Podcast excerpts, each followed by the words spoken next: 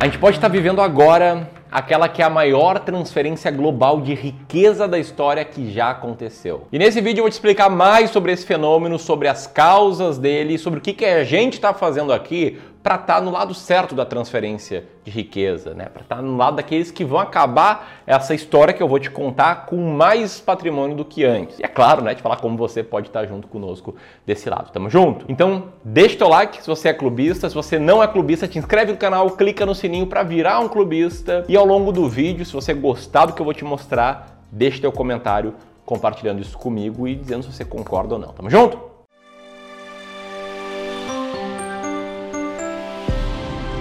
Então, o que está rolando no mundo? Nos últimos meses, o mercado financeiro, tanto no Brasil quanto no mundo, está uma verdadeira loucura. A gente está vendo o raro fenômeno de inflação em alta nos Estados Unidos e o raro fenômeno de inflação em alta no resto do mundo com a inflação na França batendo o recorde de 6,5% no mês de junho. E também com a inflação na Espanha atingindo o maior patamar em 37 anos. E aqui a gente está vivendo aquele fenômeno não tão raro de inflação em alta. Inclusive, o presidente do Banco Central do Brasil diz que o pior momento para ele já passou. E com isso, você deve ter percebido, né? A nossa taxa Selic subiu de 2% ao ano para mais de 13% ao ano. Porém, esse fenômeno de aumento de juros está acontecendo no mundo inteiro. Nos Estados Unidos, o Banco Central promoveu a maior alta de juros desde 1994, né, para conter a inflação. No Brasil, eu acabei de comentar, né? E cabe citar que é a maior taxa desde 2016. E se não bastasse, a gente também tem uma guerra, né? Parece que as pessoas se esquecem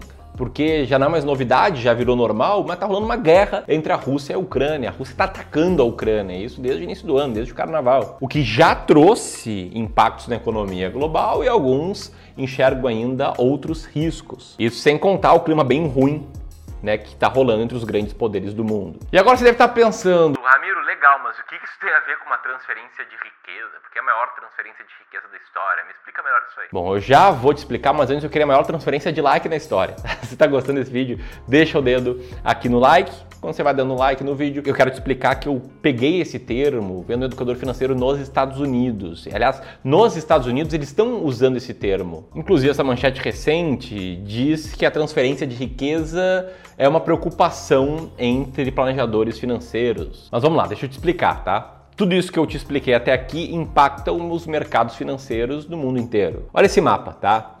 Esse aqui é o mapa do site Country Economy, que basicamente mostra que todas as bolsas de valores relevantes do mundo estão caindo nesse ano, inclusive o nosso Ibovespa, que nos últimos 12 meses acumula queda real, né? ou seja, uh, contando a inflação, de 29%, o que faz muitas pessoas acharem que o Bovespa está barato e outras pessoas acharem que ainda vai cair mais. Aliás, queria saber a tua opinião.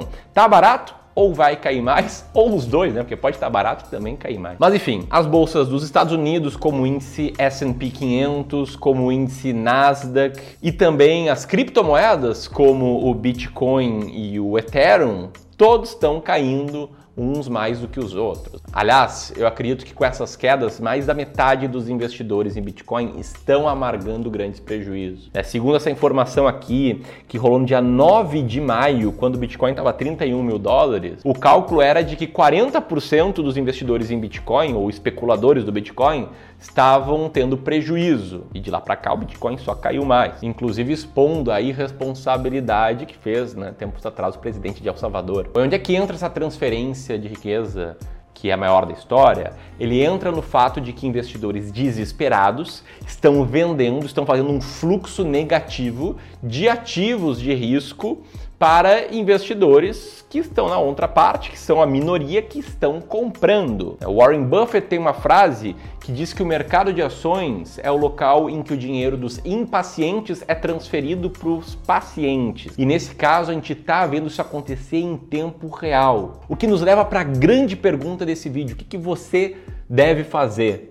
Porque o que, que eu mais vejo aqui seja na parte de educação financeira, seja na parte de decisão de tomada de tomada de decisão financeira, é as pessoas tomando decisões analisando o cenário. Então elas pegam, leem as manchetes, veem o que está acontecendo e aí vão lá e qualitativamente criam uma narrativa. Olha, eu acho que não a bolsa brasileira vai cair ainda mais porque veja bem tem eleições, né? Um cara lá falou que é um psicopata contra um incompetente uh, e outra coisa, né? Também tem ali a renda fixa que está pagando mais e tal.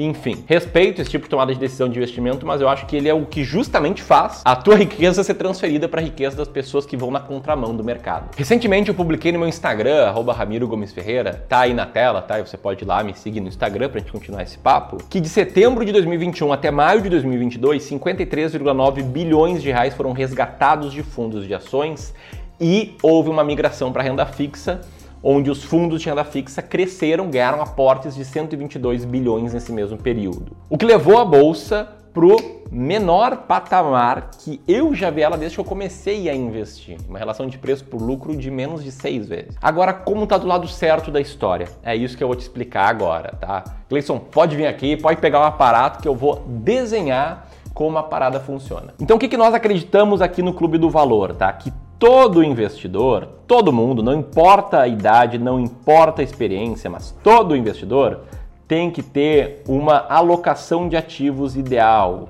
ele tem que ter uma composição ideal da carteira dele.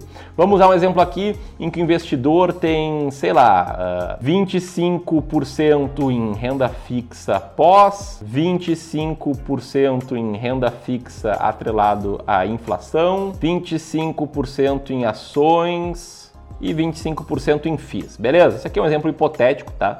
Nenhuma das nossas 700 carteiras de clientes de wealth tem essa exata mesma composição, mas o ponto é, todo investidor tem que conhecer a sua alocação ideal de acordo com tolerância ao risco e objetivos de retorno.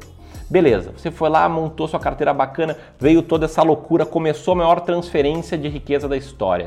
O que, que vai acontecer com a tua carteira? Mas você sabe, você é um vidente, mas eu não sei. Eu sei que ela vai mudar a composição, isso com certeza. Então, nesse caso aqui, por exemplo, Vamos supor que a renda fixa pós-fixada, aqueles que eram 25%, teriam se transformado em 40%. E que a renda fixa pré-fixada tenha ficado no mesmo patamar. E aí, sei lá, né, as ações tenham virado 10% e os FIIs 40, 10, 50, 75 e os FIIs tenham continuado no mesmo patamar, beleza? Também exemplo hipotético. O que, que você vai fazer se você é esse investidor aqui que tem clareza, que tem uma estratégia clara de investimento? Você vai pegar dinheiro novo ou vender o que está em alta para trazer a sua carteira de volta para a meta. Nesse caso, você vai estar se obrigando a comprar o que mais caiu, o que mais sofreu. Você vai estar se obrigando, a, nesse exemplo, a comprar ações de empresas brasileiras ou ações de empresas norte-americanas. E vai estar se obrigando a vender aquilo que ou caiu menos ou subiu um pouquinho e segurou tua carteira. No exemplo, renda fixa pós-fixada. E assim, num ciclo constante, você sempre vai saber o que comprar e quanto comprar, e mais do que isso, vai estar sempre comprando na baixa e vendendo na alta. Ou seja, você para de ser parte da manada e passa a ser a contramanada, o contrafluxo. Passa a saber exatamente o que fazer. Essa, para quem não conhece, é a estratégia de alocação de ativos e é a estratégia que a gente aplica aqui nos nossos serviços de advisory e de wealth management para quem tem mais de 300, 500 mil reais de patrimônio para o longo prazo. Eu vou botar aqui o link para você conhecer melhor esse serviço. Tamo junto? Grande abraço e até mais.